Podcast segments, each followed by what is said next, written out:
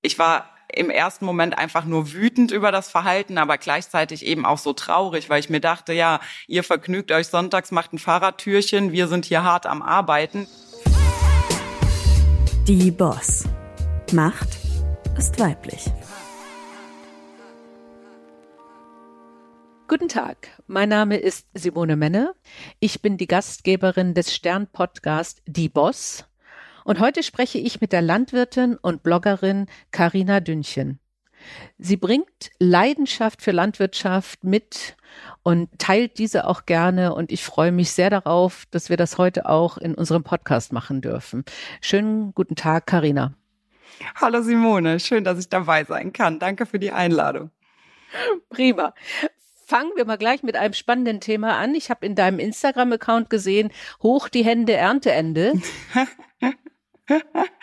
Und ich habe aber auch gesehen, dass du mal über Erntezeit geschrieben hast. Das ist ein Gefühlschaos für Landwirte. Absolut. Berichte mal, wie es dieses Jahr war. Auch dieses Jahr war es ein absolutes Gefühlschaos. In der Landwirtschaft ist ja glücklicherweise, das macht es ja auch so äh, spannend, kein Jahr wie das andere. Und dieses Jahr haben wir auch einfach wieder eine Ernte erlebt, die wir so gar nicht erwartet haben. Dadurch, dass es ja im Juni doch sehr trocken war und wir viel schönes Wetter hatten, haben wir eigentlich gedacht, wir wären da wieder verwöhnt wie die letzten Jahre, dass wieder ein schöner trockener Sommer kommt, wo wir lange Erntefenster haben. Ja, das sollte aber nicht so kommen. Stattdessen hatten wir, zumindest bei uns in der Region, aber ich habe auch gehört, deutschlandweit war es ja ähnlich, viel Regen und dementsprechend kurze Erntezeitfenster. Das Getreide braucht eine bestimmte Feuchtigkeit, um es überhaupt ernten zu können, damit es lagerfähig ist. Und deswegen ja, waren die Erntefenster dann kurz, wenn es immer wieder geregnet hat. Und das führt natürlich zu Stress. Man kriegt natürlich Panik, dass man die Qualitäten überhaupt dann noch reinbekommt oder überhaupt noch was abernten kann. Und ja, Stress in der Ernte und kurze Erntezeitfenster machen es immer sehr spannend. Aber wir haben es geschafft. wie, wie kann ich mir das vorstellen? Also meine Mutter wohnt auch auf dem Dorf hier in Norddeutschland und ich glaube, es war ganz ähnlich. Also ein sehr, sehr warmer Juni und ein sehr verregneter Juli. Mhm. Und wir bekommen das dann ja auch immer mit. Das heißt, man muss wirklich, geht man aufs Feld und misst dann, wie, wie sieht das aus mit der Feuchtigkeit und sagt dann, okay, Jetzt geht's gerade, dann müssen wir aber auch heute Nacht durcharbeiten. So ähnlich sieht's aus, genau. Wenn es dann eben geregnet hat, dann braucht es natürlich auch wieder ein bisschen Sonne oder Wind, dass das Getreide eben abtrocknen kann. Und bevor man dann eben mit dem Mähdrescher und allem rausfährt, äh, genau, macht man quasi eine sogenannte Handprobe, sprich man nimmt ein paar Körner aus der Ähre, die werden dann gemahlen und äh, der Feuchtigkeitsgrad wird dann eben gemessen in Prozent. Damit das Getreide lagerfähig ist, braucht es eine gewisse Feuchtigkeit beziehungsweise Trockenheit. Und wenn man dann unterwegs ist und weiß, okay, es geht, dann wird natürlich auch alles rausgeholt, was nur geht. So hatten wir dementsprechend dann auch die ein oder andere Nachtschicht mal wieder dabei, weil dann eben schon wieder am nächsten Tag Regen gemeldet war oder sogar ja. in der Nacht noch und dann bleibt man eben dran und holt quasi alles rein, was nur alles, geht. Was ne? geht. Genau. Ja, ja. Wahnsinn. Für unsere Hörerinnen und Hörer, ihr habt einen Ackerbaubetrieb, das genau. heißt kein Vieh, ja. äh, sondern Getreide, Kartoffeln. Beschreibt mal, wie sieht das aus? Genau, also mein Opa hatte noch Milch, Vieh und Hühner. Mein Papa hat sich im Zuge der Hofübernahme quasi gegen das Vieh entschieden, hat gesagt, dass er sich spezialisiert auf, wir machen Saatgutvermehrung, also im Getreide vielfältige Kulturen machen wir Weizen, Gerste, Hafer, ähm, Sommergerste, Tritikale, was ein reines Futtergetreide zum Beispiel ist machen wir, wie gesagt, Saatgutvermehrung. Das heißt, ähm, das Getreide, was wir anbauen, bekommt dann der Kollege im nächsten Jahr, um eben dann Konsumgetreide anzubauen. Also unser Getreide geht nicht zum Beispiel in die Mühle jetzt für Mehl oder äh, die Gerste zum Beispiel ja auch Braugerste für Bier. Mhm. Und ähm, ansonsten machen wir noch Raps, Zuckerrüben und Kartoffeln, genau. Kartoffeln in Direktvermarktung auch im Speisekartoffelbereich und ansonsten machen wir auch noch für die Industrie Chipskartoffeln. Okay, da reden wir gleich nochmal drüber. Das heißt, äh, du bist in der dritten Generation jetzt auf dem Hof? Tatsächlich nachweislich mindestens die fünfte. Äh, ich habe im ja. Zuge der Bachelor Bachelorarbeit versucht, das mal rauszufinden, aber unser Betrieb ist quasi auch einmal umgesiedelt beziehungsweise hat die Örtlichkeit gewechselt. Da war es nicht so leicht, das übers äh, Standesamt damals rauszufinden, aber von dem, was wir wissen, auf jeden Fall mal mindestens die fünfte. Respekt. Und war von Anfang an klar auch für dich, dass du da rein willst, dass du das mitmachst, dass du jetzt äh, übernehmen willst? Überhaupt gar nicht, nee. Okay. Ich, ich, okay. War, ich war nach dem Abitur äh, sehr zerrissen. Also ja, ich bin damit groß geworden, habe auch immer schon geholfen, wo ich konnte. Natürlich, habe immer am liebsten schon auch als Kind äh, bei Papa mit auf dem Traktor und auf dem Mähdrescher gesessen und so. Aber nach dem Abitur hatte ich einfach, ja, ich sag's ganz ehrlich und offen, Angst als mhm. Frau, dem mich zu stellen, weil ja, Landwirtschaft ist ein unglaublich zeitintensiver Job. Also wie wir eben schon festgestellt haben, wir arbeiten mit und in der Natur und ja, die hat ihre eigenen äh, Regeln. Und ja, da hat man als, also gerade auch als Frau, sage ich ganz ehrlich, dann auch so ein bisschen Bauchschmerzen. Schaffe ich das alles hinblicklich ja auch mit ne, Familiengründung etc. Mhm. Und es war auch äh, damals noch gar nicht so ähm, ja, wie soll ich das sagen? Ich kannte zum Beispiel gar keine Frau, auch hier so jetzt im ja. näheren Umfeld, die Landwirtin war und einen eigenen Betrieb auch hatte. Und ich habe mich vielleicht einfach nicht so ganz getraut und habe dann nach dem Abitur erstmal beschlossen, dass ich was lerne, womit ich, sage ich mal, überall arbeiten kann. Aber mich hat auch schon immer BWL wahnsinnig interessiert. Ein Unternehmen zu führen ist jetzt auch egal, ob es Landwirtschaft ist oder irgendwas anderes, äh, Betriebswirtschaft, kann man da auf jeden Fall gut gebrauchen. Und deswegen habe ich dann zuerst Betriebswirtschaft studiert war dann aber in meiner Zerrissenheit auch ein Jahr in Hamburg, also habe mein Praxissemester gemacht in einem völlig branchenfremden Unternehmen, weil ich gesagt habe, ich muss für mich einfach mal raus. Weil ich bin auf dem Betrieb groß geworden und auch so, ja, zu Studienzeiten, manchmal habe ich mich gefragt, was mache ich eigentlich, studieren oder arbeiten, das alles unter einen Hut zu bekommen, war auch manchmal wirklich schwierig, gerade auch in Klausurphasen und so. Und dann habe ich gesagt, ich muss hier einfach mal raus und muss mal für mich wissen, was ich eigentlich will. Und so habe ich es dann auch gemacht und war ein Jahr in Hamburg und äh, war totunglücklich, obwohl es für mich nach wie vor die schönste Stadt überhaupt ist. Und wenn die Landwirtschaft nicht wäre, wäre ich wahrscheinlich vielleicht auch noch länger geblieben. Aber ich habe eben da gemerkt, was mir wirklich fehlt. Also dieses, ne, den ganzen Tag im Büro sitzen und so, das war ich ja überhaupt nicht gewohnt. Und ja, und da war dann wirklich so der Zeitpunkt, wo ich gesagt habe, nee, du du machst das jetzt, du schaffst das auch und äh, habe mich dann dafür entschieden, bin nach Hause, habe meine Bachelorarbeit noch geschrieben über das Thema Hofnachfolge und bin dann 2016 Vollzeit und gänzlich im Betrieb eingestiegen. Und äh, haben sich deine Eltern sehr gefreut dann?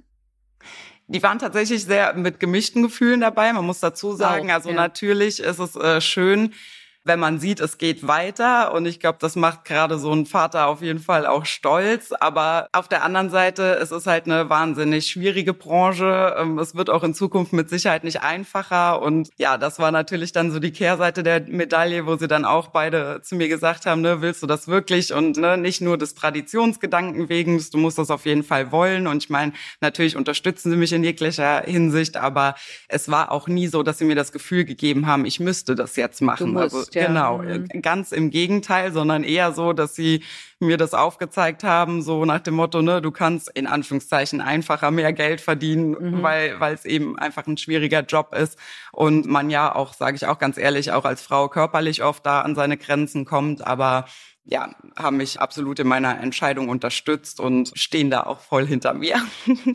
Schön. Aber das heißt, das Thema Frau in der Landwirtschaft ist tatsächlich nochmal ein besonderes. Es gibt wenig Rollenvorbilder. Ich habe auch gelesen in der Recherche, es gibt nur elf Prozent Frauen, die landwirtschaftliche Betriebe führen. Mhm. Äh, das heißt, es gibt wenig Vorbilder. Du bist jetzt eins äh, und das ist auch äh, toll.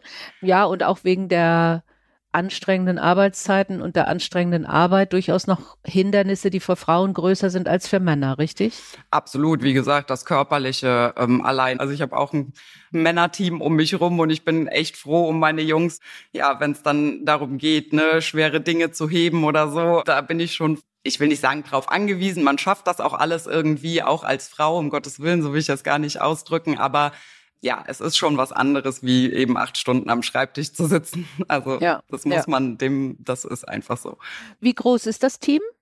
Mein Papa und ich eben Vollzeit, dann haben wir immer Auszubildende auch da. Also wir sind Ausbildungsbetrieb und ansonsten arbeiten wir größtenteils tatsächlich dann mit Aushilfen in Erntezeiten, weil ja. natürlich in der Kartoffelernte und Getreideernte brauche ich mehr Leute wie jetzt so außerhalb der Saison. So im Winter ist es doch immer etwas ruhiger in einem Ackerbaubetrieb. Da kommen die sogenannten Winterarbeiten, Reparaturen und Co., was dann eben so alles anfällt. Und ja, mit der Vermarktung der Kartoffeln sind wir natürlich auch das ganze runde Jahr beschäftigt. Aber da habe ich dann auch immer eine feste Aushilfe, mit der ich dann zum Beispiel die Kartoffeln auch packe und dann auch ausliefere und so.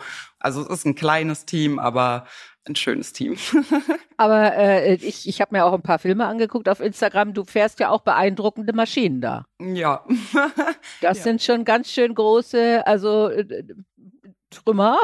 Ja. Und das sind auch Riesenfelder. Also ich kenne es aus unserer Gegend hier ein bisschen kleiner. Mhm. Also da, da habt ihr Riesenfelder mit riesen Mähdreschern dann auch und Treckern, die du da bewegst. Aber das macht auch Spaß dann. Das Denn die Filme sind Spaß. beeindruckend. Also ich Also wir sind hier in der Region, also ich bin ja in der Nähe von Koblenz. Wir sind auch eigentlich, sage ich mal, eher so die mittelständigeren Betriebe. Also wenn man jetzt zum Beispiel in den Osten Deutschlands geht, äh, die lachen laut, wenn sie meine kleinen Felder sehen. Okay. Aber zum Beispiel im tiefsten Bayern, klar, sind das Riesenfelder. Das ist halt immer Ansichtssache. Also wir sind auf jeden Fall auch kein Großbetrieb. Das ist schon hier in der Gegend auch noch die kleinbäuerliche Landwirtschaft, mhm. die Technik, die wir einsetzen. Also ich meine, natürlich muss, muss auch die Landwirtschaft da irgendwo weitergehen. Es spart am Ende des Tages eben Zeit, mit großen Maschinen zu fahren. Du bist eben schneller fertig und es ist wie überall, da muss die Technik weitergehen und wir sind da auch sehr orientiert, halt auch nachhaltiger zu arbeiten. Die neuen Maschinen können natürlich Mittel einsparen und so weiter und so fort, was uns sehr wichtig ist. Und diese Technik, das, das habe ich auch tatsächlich erst seit ein paar Jahren so entwickelt. Das macht halt richtig Spaß, vor allen Dingen eben auch zu sehen, was man dann für einen Erfolg damit hat und dass man sich halt ja stetig irgendwo ja auch verbessern will und kann. Du hast eben schon so ein Stichwort genannt, was natürlich derzeit bei Landwirtschaft auch in aller Munde ist. Nachhaltigkeit. Es gibt ja tausend Sachen, die man bedenken muss, vermute ich mal. Biodiversität. Wie macht man das mit dem Fruchtwechsel? Nimmt man so ein Thema gerade bei Saatgut? Wie gehen manipulierte hm. Sachen, die einfach widerstandsfähiger sind, zum Beispiel gegen Trockenheit oder gegen Feuchtigkeit. Wie machst du dich da schlau? Also auch das ist was, man lernt nie aus, man muss viel ausprobieren. Und äh, vor allen Dingen muss man es immer über lange Jahre eben auch betrachten, weil wieder auf das Thema Wetter zurückzukommen. Wir haben, wir haben Wetterextreme, keine Frage, die letzten Jahre gehabt, aber sowohl in die eine als auch in die andere Richtung. Also wenn ich an 2021 beispielsweise denke, wo auch die Katastrophe im Ahrtal passiert ist, das ist nicht weit von uns. Da hatten wir hier auch große Probleme mit äh, zu viel Nässe. Die zwei Jahre darauf war es dann wieder zu trocken. Also wir haben da mit vielen Faktoren eben zu kämpfen. Und da muss man dabei bleiben, dass man eben ja versucht, das Mögliche immer rauszuholen, aber immer halt auch auf mehrere Jahre eben betrachtet. Und viele Dinge das ist ja auch ein Problem oder wogegen ich ja auch sehr ankämpfe, warum ich überhaupt dazu gekommen bin, auch diesen Instagram-Kanal etc. zu ziehen. Viele Dinge werden in den Medien einfach schon sehr falsch leider dargestellt. Dinge, die für uns selbstverständlich sind, wie zum Beispiel, dass man in einer gesunden Fruchtfolge eben arbeitet, Stichwort Monokultur. Das ist hier und zumindestens, wie gesagt, in diesen, ich sag mal noch in Anführungszeichen, kleinbäuerlichen Strukturen ist das selbstverständlich. Ich muss das machen, um gesunde Pflanzen und einen gesunden Ertrag am Ende des Tages zu haben, weil gerade in Kulturen wie Raps oder auch Stichwort Kartoffel, was auch einer unserer, ich sag mal, Haupteinnahmequellen ja auch ist, ich kann nicht jedes Jahr in das Feld Kartoffeln legen, in das Gleiche. Da muss ich eine gewisse Fruchtfolge haben. Und das sind eben Dinge, die für uns selbstverständlich sind am Ende des Tages. Ja. Und deswegen versuche ich da auch immer aufzuklären. Und ja, natürlich muss man mit der Zeit gehen und muss ausprobieren. Und das sind eben auch Sachen, die mit Technik möglich sind. Und deswegen probiere ich da auch so viel aus. Wir machen jetzt auch im zweiten Jahr zum Beispiel im Raps den Versuch Einzelkorn, Sätechnik eben, um da zum einen Saatgut einzusparen und zum anderen aber eine gesündere Pflanze am Ende des Tages, die eben weil nur eine gesunde, stabile Pflanze kann auch Extremen dann ja entgegenwirken. Und da sind wir natürlich dran interessiert, dass egal, ob es jetzt um unseren Boden geht, der unsere Arbeitsgrundlage am Ende des Tages ist, also kein Landwirt wird dafür sorgen, dass sein Boden essig ist danach, weil da hat niemand was von. Im Gegenteil. Mhm. Und äh, natürlich bleibt man da dabei, informiert sich, was ja heutzutage auch Gott sei Dank, und das ist auch was, wo ich super dankbar äh, für bin, dieses über Social Media eben auch der Austausch so stattfinden kann, weil oft war man ja so auf seiner Insel irgendwie alleine und der, ja. der Blick über den Tellerrand hat dann oft gefehlt. Natürlich kann man sich wie überall mit Seminaren, Literatur etc. weiterbilden, aber ich sag mal, die Erfahrung eines Landwirts, der das vielleicht schon länger praktiziert und sich eben über mehrere Jahre da schon mit beschäftigt, da bin ich unglaublich dankbar für, dass das über Social Media auch so möglich möglich ist, ne? der Austausch einfach. Mhm, mhm.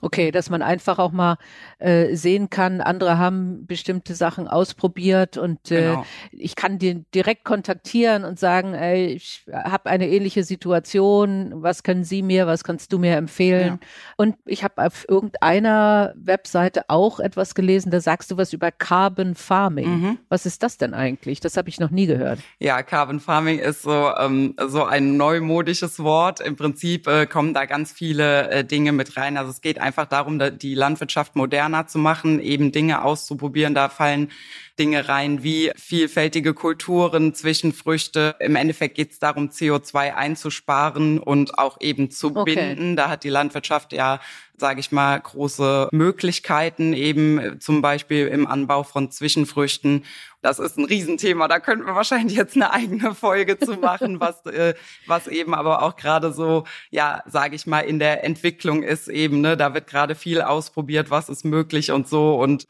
das braucht es aber auch. Wie gesagt, die Zeit, da eben einfach Dinge auszuprobieren. Wie verhält sich das auch in Zukunft? Das ist eben auch ein Problem, womit wir oft zu kämpfen haben. So hinblicklich Politik. Da werden Entscheidungen getroffen, die vielleicht eine Legislaturperiode dann betreffen. Und wir denken aber, wie es immer so schön heißt, in Generationen und nicht nur das. Wir haben so viele unterschiedliche ja, Faktoren, auf die wir eingehen müssen. Da muss man eben ausprobieren und das braucht Zeit. Und deswegen bin ich auch kein Freund von dieser Verbotspolitik, sondern wir müssten viel mehr da in die Wissenschaft auch noch gehen und ausprobieren, was ist möglich, was macht Sinn. Und natürlich hat man auch oft Sackgassen, wo man dann merkt, okay, nach dem dritten Jahr, es macht eben keinen Sinn. Und mhm. die Natur ist halt nicht, die lässt sich in keinen Kalender und Fristen quetschen, dann braucht es eben einfach ein bisschen Spielraum. Und ja, dafür kämpfe ich ja auch an verschiedenen Stellen immer wieder. Ja, das kann ich mir auch vorstellen. Also ich habe, äh, was, was ja auch durchaus umstritten ist, aber ich bin investiert in eine Firma, die stellt synthetische Kraftstoffe her mhm. und arbeitet mit Biomasse. Und da wird ja auch häufig gesagt, das ist ganz böse, weil das benutzt Boden, der ansonsten für die Erzeugung von Nahrungsmitteln da ist. Aber wenn ich es richtig verstehe, äh, und so machen wir das, glaube ich, auch, nehmen wir alle möglichen Bioabfälle. Mhm. Äh, und manchmal braucht man, wie du es eben genannt hast, Zwischenfrüchte, wo man auch sagen kann, das ist auch völlig in Ordnung, dass man die dann auch entsprechend für energetische ja. Versorgung benutzt, ja. oder? Ja, auf jeden Fall. Am Ende des Tages muss ja auch eben, wenn wir Atomkraftwerke etc. abschalten, muss natürlich auch irgendwo diese Energie, die wir nun mal brauchen, egal in welcher Form, muss ja auch irgendwo herkommen. Ich bin halt persönlich kein Freund davon, wenn dann zusätzlich noch Ackerflächen dadurch bedingt nicht mehr äh, anbaufähig sind, wie jetzt zum Beispiel Stichwort Absolut. Freiflächenphotovoltaik. Es mag Ecken geben, wo das vielleicht Sinn macht, aber mir sind auch Fälle bekannt, wo hektarweise bestes Ackerland eben dadurch in Anführungszeichen ist ja nicht dauerhaft versiegelt, aber ne, ist eben dann nicht mehr mhm. nicht, nicht nutzbar. nutzbar für Nahrungsmittel. Genau. Das ist so ein Thema, wo ich sage, schwierig. Wir haben so viele Firmen mit großen Hallendächern oder andere Fläche, die schon versiegelt ist, wo meiner Meinung nach eben dann auch Photovoltaik Sinn macht, wo man sagt, okay, ne, man macht es da auf Dächer oder es gibt ja auch schon Modelle, zum Beispiel auf Parkplätzen von, von Supermärkten etc., weil das mhm. ist eben auch ein Thema. Wir sprechen ständig darüber, dass wir unseren Boden schonen wollen und dass wir CO2 binden wollen und wir machen Carbon Farming, wie wir es eben schon gesagt haben, und wollen nachhaltig arbeiten und auf der anderen Seite wird aber allein durch äh, Industrialisierung und ja eben auch Neubaugebiete etc., Wohnraumschaffung jeden Tag so viel Land schon platt gemacht, wo nichts mehr wachsen kann. Und dann finde ich es schwierig, dann eben da auch noch Fläche für herzugeben am mhm. Ende des Tages. Weil mhm. ich, ich finde es halt, ähm, wir machen uns natürlich da auch immer mehr meiner Meinung nach abhängig aus dem Ausland. Und ich glaube, wir haben alle Zeiten erlebt, die letzten Jahre, ähm, sei das jetzt durch eine Pandemie oder durch, ein, durch einen Krieg in Europa, dass es vielleicht ähm, an der Zeit ist, auch ein bisschen daran zu denken, dass man das eigene Land da irgendwie versorgt bekommt. Und das ist was, was unserer Generation, sage ich ganz ehrlich, da spreche ich für viele, auch irgendwo Bauchschmerzen macht, weil wir das sehen okay. und ich dann manchmal mich frage, sieht es die Politik eigentlich nicht? Mhm. Also die, die Resilienz auch in dem Bereich, nicht? Ja. Also das, ja. kann man eigentlich messen? Denn du jetzt sagst, also wir, wir tragen dazu bei zur Nachhaltigkeit, indem wir auch äh, CO2 binden. Kann man das messen in einem landwirtschaftlichen Betrieb? Müsst ihr da auch was berichten? Das ist ja ein Wahnsinnsaufwand, ne? Ja, klar. Also das, soweit ist es noch nicht, dass wir das quasi dokumentieren müssen. Äh, ja. Am Ende des Tages gibt es natürlich auch da Studien etc., die belegen eine Zuckerrübe etc., inwiefern die CO2 bindet, klar. Aber soweit ist es noch nicht, dass wir das messen. Und, und manchmal weiß ich auch nicht, ob die Landwirtschaft da auch so Vorbrecher sein müsste. Ich denke, es gibt genug industrielle Betriebe, wo wahrscheinlich mehr CO2 freigesetzt wird und äh, weniger gebunden wird als in der Landwirtschaft beispielsweise. Und definitiv einfacher messbar. Ja, auch das. Ja, ja, ja, ja. ist überhaupt überhaupt keine Frage. Ja, ich äh, habe ja bloß im Rahmen meiner Aufgabe reden wir derzeit sehr viel über Nachhaltigkeitsberichterstattung, mhm. äh, die e-, eben ziemlich komplex ist und ich kann es mir in einem landwirtschaftlichen Betrieb eigentlich überhaupt gar nicht vorstellen, wie man das macht. Deswegen die Frage Frage. Ähm, machen wir noch mal ein anderes Thema, weil du hast es vorhin angesprochen, Chipskartoffeln. Auch kompliziert vermute ich, aber also das sind besondere Kartoffeln dann, ja? Genau, ja. Zur Herstellung von äh, ja, Chips oder auch Pommes braucht es gewisse Sorten, die stärkehaltiger sind, damit die, äh, ja, man spricht da von Backfähigkeit beziehungsweise ja frittierfähig eben auch sind. Kann man genauso gut essen, schmeckt aber dann einfach nicht so, weil eben nicht der, der Fokus der Sorte dann auf dem Geschmack liegt. Das macht nachher okay. die Würze in der Tüte eben. Ne? Und genau, das ist dann eben das Besondere in Anführungszeichen an den Chipskartoffeln. Ja. Wie viel Kartoffeln erntet ihr denn so? Also insgesamt alles zusammen? Oh Gott, da müsste ich jetzt überschlagen. Also das äh, sind schon, äh, also man sagt, in, in guten Jahren erntet man auf einen Hektar bei uns in der Region um die 40 Tonnen okay. Kartoffeln eben. Und ähm, ja, das kommt aber auch wieder ganz drauf an. Es gibt Jahre, wo es trocken ist. Und äh, wir haben zum Beispiel auch, äh, wir bewässern unsere Kartoffeln nicht. Wir haben keine Möglichkeit der Bewässerung. Daher sind wir auf den Niederschlag angewiesen. Und in den super trockenen Jahren kann das dann auch mal nur in Anführungszeichen 30 Tonnen sein. In nassen Jahren dann eben mehr. Das kommt auch immer ganz drauf an. Die Kartoffel ist auch immer total spannend, weil jedes Jahr da auch einfach anders ist und ähm, ja. Ja, ich finde Kartoffeln wirklich spannend, also weil wir manchmal ein ganz bisschen im Garten machen. Und ich finde es mhm. eigentlich super spannend, die zu ernten. Ich finde es immer faszinierend, dass, dass, da, dass da wirklich was rauskommt, wenn man äh, eine Knolle in die Erde steckt. Probiert ihr unterschiedliche Sorten dann auch aus? Also, dass man sagt, okay, äh, was sind jetzt neue Sorten oder ähm, lass uns nochmal alte äh, nehmen, die widerstandsfähig sind. Das haben wir gelernt. Das, man probiert natürlich immer aus, keine Frage. Das gehört dazu. Das ist eben das, was ich eben schon gesagt habe. Nur auch da gehen ja auch die äh, Entwicklungen weiter, dass, dass es dann Sorten gibt, die zum Beispiel resistenter gegen Trockenheit sind oder bestimmte Krankheiten ganz unterschiedlich. Aber wir setzen auch viel auf alte, sage ich mal, gute Sorten, wo wir, wo wir gute Erfahrungen mit gemacht haben, die dann der Hauptanbau sind. Und dann macht man eben so ein paar Reihen mal jedes Jahr von einer anderen Sorte, um eben dann auch äh, ja mal eine Ausweichmöglichkeit zu haben oder eben auch die Vielfalt dann anbieten zu können, weil es gibt eben ja auch im Speisekartoffelbereich, ne, es gibt äh, Menschen, die möchten lieber gerne festkochende Kartoffeln, andere, mhm, die haben mhm. lieber vorwiegend festkochende oder mehlige und deswegen hat man da auch sowieso schon verschiedene Sorten und es zeigt sich auch, dass sich jede Sorte immer wieder anders verhält. Also von daher, das ist auf jeden Fall spannend. Und was ich an der Kartoffel so liebe, ist, dass man so dieses fertige Produkt dann ja auch eben in der Hand hat. So beim Getreide ist es ja so, wenn, also selbst wenn es bei uns ja Saatgut ist, aber selbst wenn es jetzt kein Saatgut wäre, es geht dann in irgendeine Mühle oder so, man hat ja gar nicht so dieses fertige Produkt in der Hand und den Bezug dazu. Und bei der Kartoffel ist es aber wirklich so richtig das Schöne, man versteckt sie im Frühjahr und äh, wenn genau. dann im Herbst geerntet wird, dann hat man sie halt im besten Fall mittags auch noch auf dem Teller und genau. das, oder das, ja. und das ist einfach schön und eben dadurch bedingt ja auch den Kontakt zu den Menschen und zu den Leuten und es ist viel einfacher über so ein in Anführungszeichen fertiges Produkt da auch dann im Austausch mit, mit dem Verbraucher am Ende des Tages zu sein. Ein Thema, du hast es vorhin vielleicht ein bisschen gestreift, dass du am Anfang nach dem Abitur durchaus überlegt hast, oh Mann, ich als Frau in der Landwirtschaft, was bedeutet das? Was bedeutet das äh, auch fürs Privatleben? Und ich mhm. nehme mal an, das Privatleben einer Landwirtin ist eben anders als das Leben einer Frau, die ähm, im Büro arbeitet. Du kannst das nicht so einfach planen, wann was passiert. Äh, du bist manchmal im Vollzeiteinsatz. Ist das auch ein Problem, jetzt mal offen angesprochen, mit Partnerschaften? Jein. Also ich meine, man muss den Partner haben, der das Verständnis hat. Also ich habe da auch in der Vergangenheit Erfahrungen gemacht, äh, wo das Verständnis erstmal da ist, aber wenn es dann heißt, naja, wir können jetzt im Juli nicht drei Wochen auf die AIDA fahren, dann kam es auch schon vor, dass das Verständnis dann irgendwann geendet äh, hat und dann ja darüber auch die Beziehung.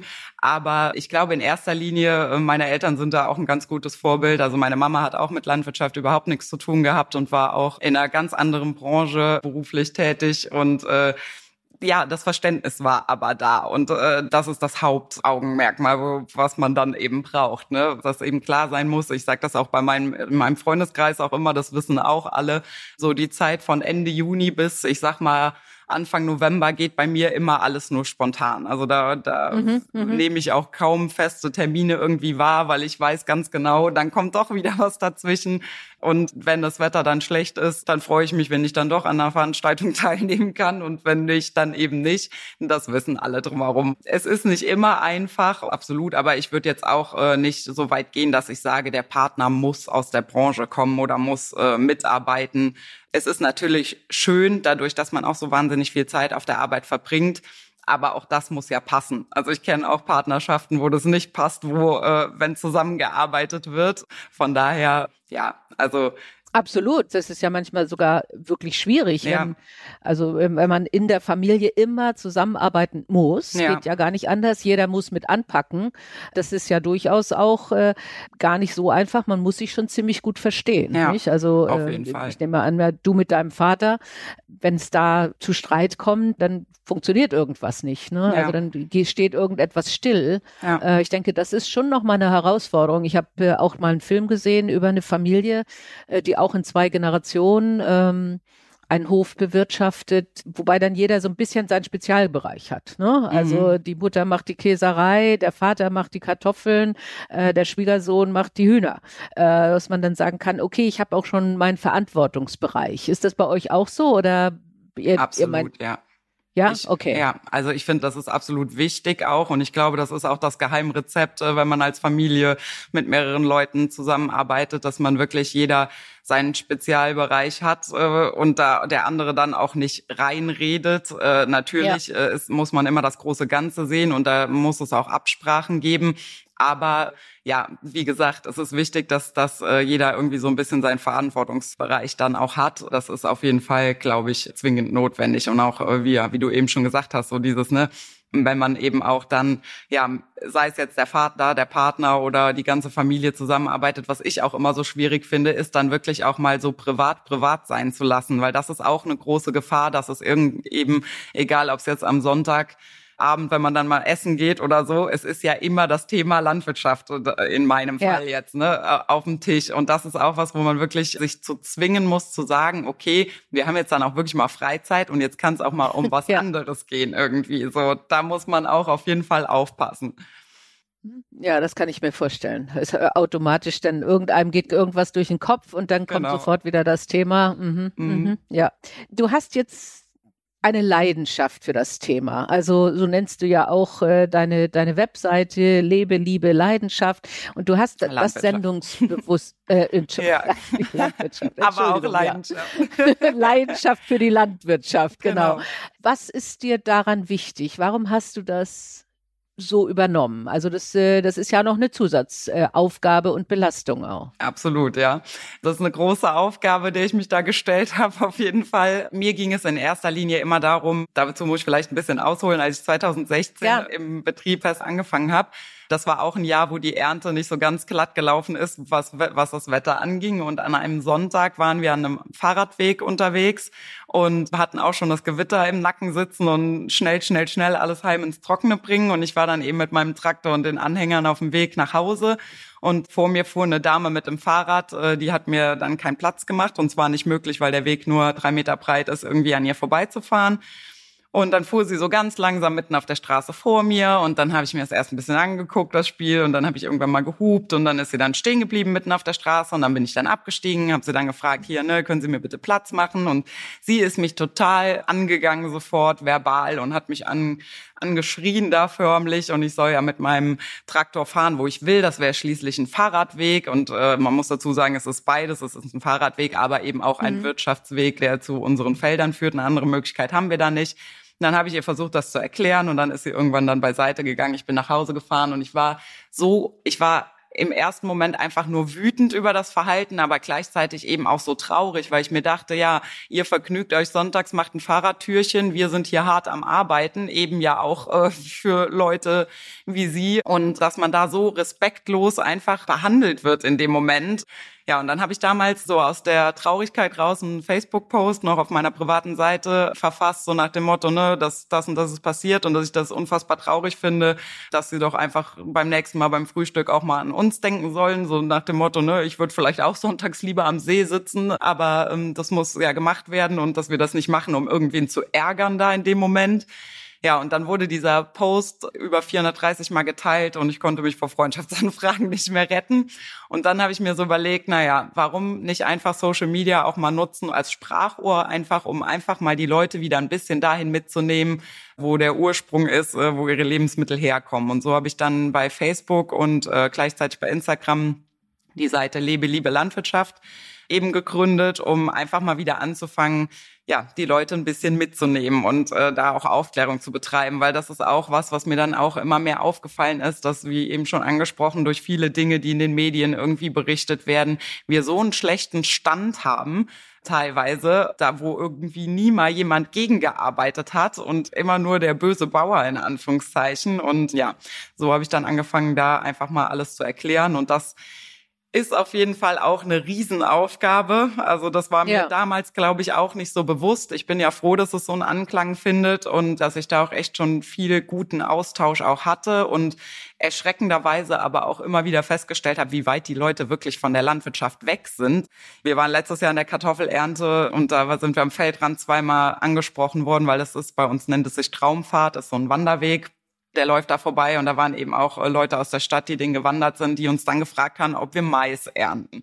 Wo ich dann auch, okay. so erst habe ich mich mal, okay. ich gedacht, okay, die nehmen dich jetzt hier auf die Schippe, aber nee, das ja. war total ernst gemeint und wo ich, das ist für mich so erschreckend oder dann habe ich auch erklärt bei Instagram dann beispielsweise, ne, was wir da sortieren, wenn wir eben Kartoffeln sortieren und habe dann gesagt, dass wir die Grünen eben auch aussortieren ja, und dann kam dann auch mehrfach die Frage, ja, wieso sortiert ihr die Grünen aus? Reifen die nicht mehr nach? Ja, nee, Kartoffeln sind keine Tomaten oder Bananen, die noch nachreifen, ja. sondern die sind grün von Einstrahlung des Sonnenlichts. Und dadurch habe ich halt immer wieder gemerkt, dass es super krass ist. Und das ist eben auch äh, eine Aufgabe, dass man oft, wenn man Dinge erklärt, für sich ja schon Sachen voraussetzt, weil das für einen total klar ist. Deswegen sage ich auch immer wieder, wenn jemand Fragen hat, es gibt keine dummen Fragen. Also es ist mir lieber, da kommt jemand und fragt nach, egal was es ist, aber dass ich dann Licht ins Dunkle bringen kann, weil dafür bin ich ja da. Das ist die Aufgabe, die ich mir gestellt habe. Und das ist schon teilweise echt irgendwie eine Aufgabe, da auch zu gucken, okay, setz jetzt nicht zu viel voraus und fang doch mal von vorne an.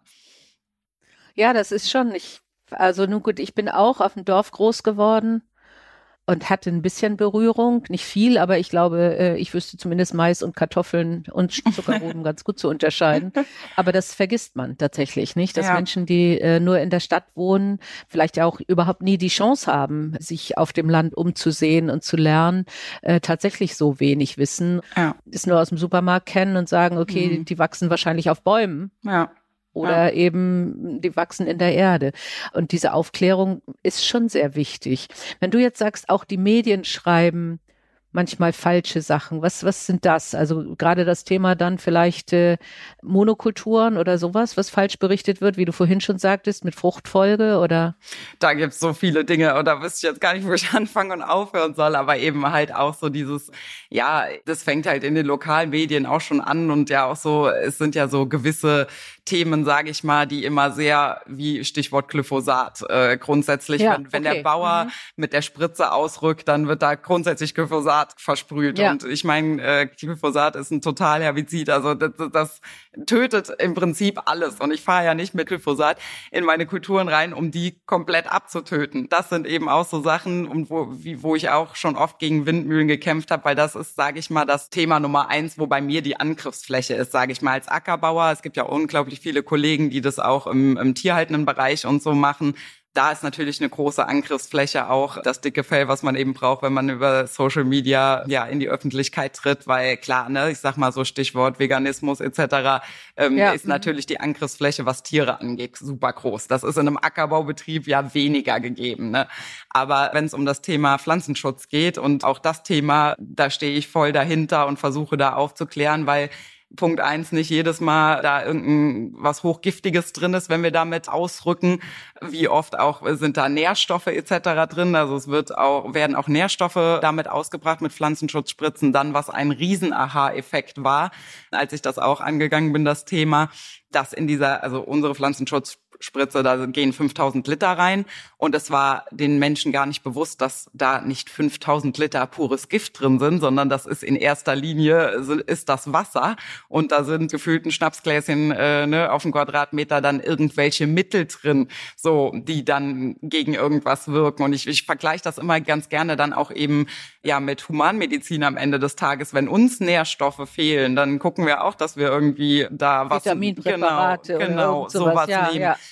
Genauso wie wenn wir krank sind. Also wenn, wenn, wenn ich eine Krankheit habe, gehe ich auch zum Arzt und krieg danach äh, ein Medikament. Und ja, es geht halt nicht ohne Pflanzenschutz. Wir hätten zum Beispiel keine Kartoffeln, wenn es keinen Pflanzenschutz gäbe. Und das ist auch das, was ich immer versuche aufzuklären, dann eben auch, auch im biologischen Bereich. Das ist ja auch sowas. Mhm. Alle meinen immer, Bio ist komplett unbehandelt. Aber das ist ja auch ein Irrtum. Ich fahre überhaupt nicht die Schiene Bio und konventionell. Und ich finde, man muss da auch für sich eine gute Mischung finden finden irgendwie, ne, so und jeder arbeitet da, wir zum Beispiel auch. Ich meine, das ist auch ein großer Kostenfaktor, Pflanzenschutz und Düngung. Da ist man schon allein dadurch bedingt daran interessiert, das so wenig wie möglich eben auszubringen. Stichwort Schadschwellenprinzip. Wir fahren auch nicht einfach so raus, sondern es muss eine Schadschwelle da sein und wir, die gucken wir uns vorher an, so dass man entscheidet. Was heißt Schadschwelle? Raps zum Beispiel. Jetzt Rapsklanzkäfer ist ja ein Schädling für, für die Pflanze, der die Knospen quasi ja zerstören kann. Und da gibt es das Schadschwellenprinzip, da guckt man sich die Pflanze an und guckt erstmal, wie viele sind denn da überhaupt unterwegs. Man stellt eine Gelbschale okay. auf, das ist, äh, da ist einfach nur Wasser und ein bisschen Spüli drin, um die zu fangen, um dann täglich zu gucken, wie ist der Zuflug, ist der bedenklich, sodass ich sagen muss, okay, da muss ich jetzt gegen vorgehen, weil sonst habe ich im schlimmsten Fall einen Totalausfall nachher. Oder sind das nur paar, die da rumfliegen, die jetzt keinen großen Schaden machen und dann kann ich mir die, die Maßnahme sparen am Ende des Tages. Also das ist eben auch was, wir fahren ja nicht einfach so drauf los. Und, mhm. und das sind eben Themen, die ich da auch sehr versuche, ja, einfach ein bisschen präsenter zu machen, dass, dass, dass man einfach mal sieht, hier, ne, wir machen da nichts Unüberlegtes und wir spritzen da nicht einfach irgendein Gift drauf los, ja, das ist eben so, was mich persönlich jetzt, sage ich mal, am meisten betrifft als Ackerbauer, wo, äh, wo die Medien auf jeden Fall auch viel verbockt haben, sage ich mal. Ja, ja. Und es ist, ist ja wirklich wichtig. Ich finde das Beispiel mit der Humanmedizin ein wirklich gutes. Ja. Ne? Dass man sagt, also wir helfen den Pflanzen ja. äh, indem wir Defizite oder auch Krankheiten beseitigen und wir dosieren es so, äh, dass es eben nicht zum Überschwang führt, genau wie man eine Medizin ja auch richtig dosieren muss und auch falsch dosieren könnte, auch bei genau. Menschen, ja. so dass sie dann auch Gift wäre. Ne? Ja. Ja. Und Fakt ist halt auch einfach, dass das kann man auch so sagen, dass in Deutschland die sichersten Lebensmittel hergestellt werden. Ich meine, wir wissen es wahrscheinlich auch aus allen anderen Bereichen, wie gründlich in Deutschland gearbeitet wird und was ja auch gut so ist, um Gottes Willen. Und äh, man muss sich viel mehr Gedanken darum machen, wenn man Lebensmittel aus dem Ausland und das auch innerhalb der EU gibt es schon gravierende Unterschiede, was das angeht, aber außerhalb der EU noch viel mehr. Und das ist immer das, was mich dann auch so ärgert. Da fragt, hinterfragt niemand, was da eigentlich äh, los ist, weil das ist ja weit genug weg. So, ne? Ja. Also die Avocado, die dreimal um die Welt geschippert wurde, was damit ist, da interessiert sich keiner für, ist aber gerade hip, sie zu essen und deswegen macht man sich da keine Gedanken drum. Mhm. Was mir eben aufgefallen ist, woran ich bisher noch nie gedacht habe. Das heißt, alleine diese Kontrolle, die Kontrolle zum Beispiel, wann kann ich das Getreide ernten, die Kontrolle, wie viel Schädlinge habe ich, wo ist da gerade die Grenze, ist sie erreicht oder nicht, bedeutet ja eigentlich auch, dass du jeden Tag irgendwo Kontrolle, Kontrollgänge über die Felder machen musst, um festzustellen, wie ist eigentlich der Status gerade bei all meinen Feldern. Oder? Absolut. Also wir nennen es immer so schön OKF, Ortskontrollfahrt. Ja. oder auch Ackerkontrollfahrt, je nachdem, wie man es nimmt. Natürlich in gewissen Zeiten oder eben auch, wenn es jetzt wieder geregnet hat, gerade bei den Kartoffeln, da ist der größte Feind nach jedem Regen die Kraut- und Knollenfäule, so nennt sie sich, das ist eben ein Pilzbefall ich muss mich ständig mit meinen Beständen beschäftigen. Also es ist nicht so, dass ich äh, da irgendwie im Herbst aussähe und dann komme ich im Sommer und guck mal, ja. wann es reif und äh, dann fahre ich mit dem Mähdrescher los. Natürlich weiß man zu bestimmten Zeiten eben dann auch, ne, im Winter beispielsweise ist jetzt kein Schädlingszuflug, da, da brauche ich jetzt nicht dann kontrollieren zu fahren, aber eben dann, wenn die Vegetation im Frühjahr wieder losgeht oder auch im Herbst, wenn es ein warmer Herbst ist, dann kann es eben auch schon mal sein, dass da Schädlinge unterwegs sind und ja, entsprechend stellt man dann oder hat man auch in der modernen Landwirtschaft schon Hilfsmittel, wie zum Beispiel eben die, die angesprochene Gelbschale im Rad. Da gibt's auch mittlerweile, ähm, habe ich auch eine testweise im Einsatz, die hat eine Kamera und da kannst du quasi jeden Tag vom, vom Handy aus zweimal am Tag dann gucken, wie viele von den Rapsglanzkäfern sind jetzt äh, in der Schale drin und ist es bedenklich. Also es gibt schon natürlich Dinge, die das auch vereinfachen. Ähm, auch da ja. ist die Digitalisierung genau und Hilfsmittel ähm, auf jeden Fall auf dem Vormarsch. Aber am Ende des Tages, finde ich, ersetzt es auch nichts, als dass du wirklich da durchgehst und dich mit dem Bestand halt intensiv auseinandersetzt. Mhm. Auf deiner Webseite Lebe, Liebe Landwirtschaft mhm. sagst du, das ist Bericht der Tochter eines Landwirts. Aber du bist doch Landwirtin. Ja, die Leidenschaft hat mein Papa mir ja nun mal hinterlassen. Und ja, ich bin auch stolz, Tochter eines Landwirts zu sein. Mhm. Das ist eben dieses, ja, dieses Generationendenken, glaube ich, ja. auch einfach, mhm. ne, was mhm. da dahinter steht. Also das, deswegen fühle ich mich nicht selbstbewusst genug und ganzheitlich zu sagen, ich bin hier der Boss, aber es ist auch noch nicht so. Also bei uns ist die Hofübergabe jetzt noch nicht erfolgt. Mein Papa ist noch, noch kein Rentner. Und da bin ich auch sehr froh drum, bin ich auch ganz ehrlich. Ich schätze das sehr, die Zusammenarbeit mit meinem Vater. Und ich bin aber auch, äh, sage ich auch ganz ehrlich, äh, keiner der Frauen, die sich in die erste Reihe stellt und schreit, wir können das auch. Wie gesagt, ich absolut. Ich, und ich bin froh. Ich krieg gerade bei Instagram auch so viel Feedback von Mädels, die dann sagen, hier, ne, total toll und du bist mein Vorbild und deswegen ja. habe ich jetzt auch die Lehre gemacht. Äh, ich hätte mir, glaube ich, zu meiner Zeit das auch gewünscht, das zu sehen, so, ne, hier und das ist, glaube ich, aber auch der richtige Schritt, äh, Frauen generell in, in äh, Männerbranchen irgendwie zu unterstützen. Also ich finde, ich persönlich bin zum Beispiel auch gar kein Freund von Frauenquoten. Wir müssen das ganz anders anpacken. Wir müssen uns da gegenseitig stärken und da sind Vorbilder auf jeden Fall äh, gut. Und ich bin zum Beispiel auch äh, bei uns im Bauernverband im Vorstand und die kamen damals auf mich zu und haben dann auch gesagt, hier, wir wollen, dass der Verband jünger und äh, weiblicher wird und hast du Lust dazu? Und man muss aktiv da auch Frauen vielleicht manchmal zugehen, weil vorher ja. habe ich mir da gar keine Gedanken drum gemacht. Und dann, als wir darüber gesprochen haben, habe ich gedacht, ja, eigentlich eine ganz coole Aufgabe mache ich, ne? Und das ist, glaube ich, das Geheimnis an der ganzen Sache. Und dennoch bin ich aber auch, ich bin absolut froh, Frau zu sein und ich bin auch absolut froh, ja, wie ich eben schon mal gesagt habe, um meine Männer, die mich dann auch unterstützen. So, ja, es, muss, es muss ja Normalität sein, nicht? Es muss genau, ja Normalität ja. sein, dass man sagt, okay, also ich bin für Quoten, also äh, aber weil wir in einigen Bereichen tatsächlich sonst nicht vorankommen, ja. aber das kann man natürlich bei einer Landwirtschaft äh, sowieso vergessen. Also kann ja nicht vorschreiben, wer was machen ja. muss.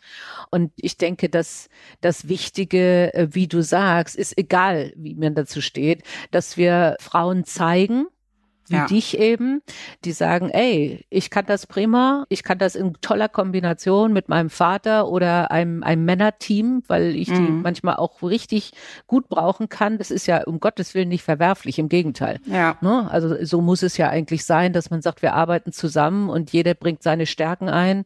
Deine Stärken sind andere als die eines kräftigen Mannes, der dann sagt, okay, ich, äh, ich kann hier ordentlich was schultern. Und mhm. diese Kombination macht es aus. Nicht? Äh, Absolut, und, ja. Und man muss sich auch nicht immer in Vordergrund spielen, das ist äh, auch richtig.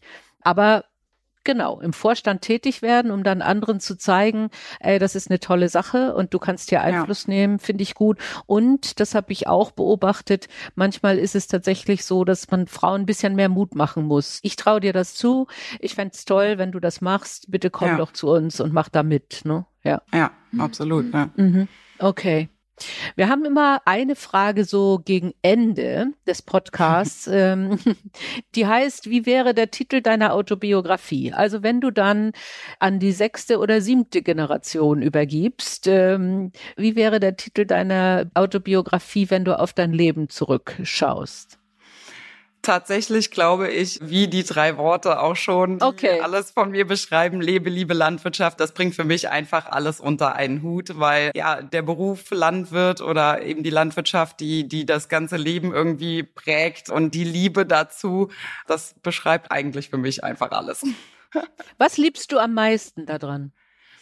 Tatsächlich die Arbeit mit der Natur, dass es super spannend ist, dass es nicht jedes Jahr dasselbe ist. Ich finde, es gibt nichts Schlimmeres, wie festgefahren zu sein in seinem Job und jeden Tag das Gleiche zu machen seitdem ich in der Landwirtschaft arbeite, gehe ich keinen Tag zur Arbeit. Also ich habe noch nie dieses morgens, ich habe keine Lust oder so, oh Gott sei Dank Wochenende und oh jetzt ist Montagmorgen. Ich fühle mich gar nicht, als würde ich, würde ich zur Arbeit gehen. Und dadurch, dass ich ja auch was anderes gemacht habe zwischendurch, weiß ich auch, wie es ist, wenn man sich von Wochenende zu Wochenende hangelt. Mhm. Ja, oder kriegst ja auch oft von Freundinnen mit, ne, die dann so, oh, hoffentlich ist bald Wochenende so. Es gibt nichts Schlimmeres, wie wenn man unglücklich in seinem Job ist, finde ich, weil das auch auch sich so aufs Privatleben und so auf alles äh, widerspiegelt.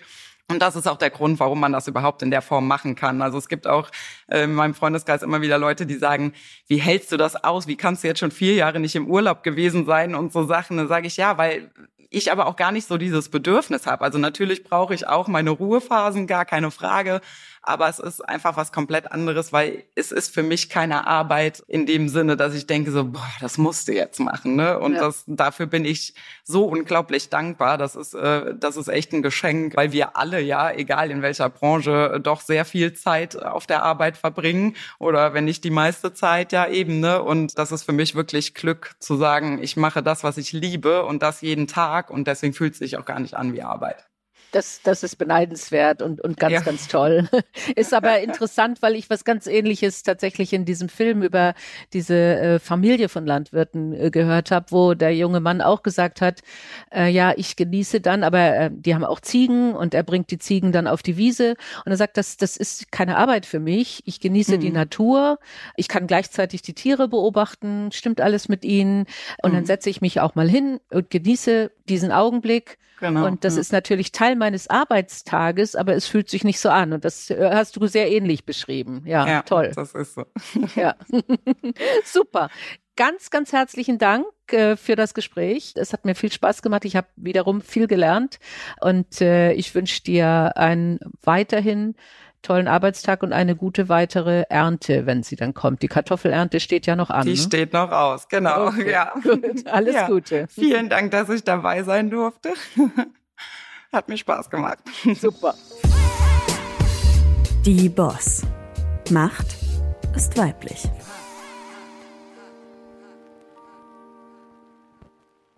Dieser Podcast ist eine Produktion der Audio Alliance.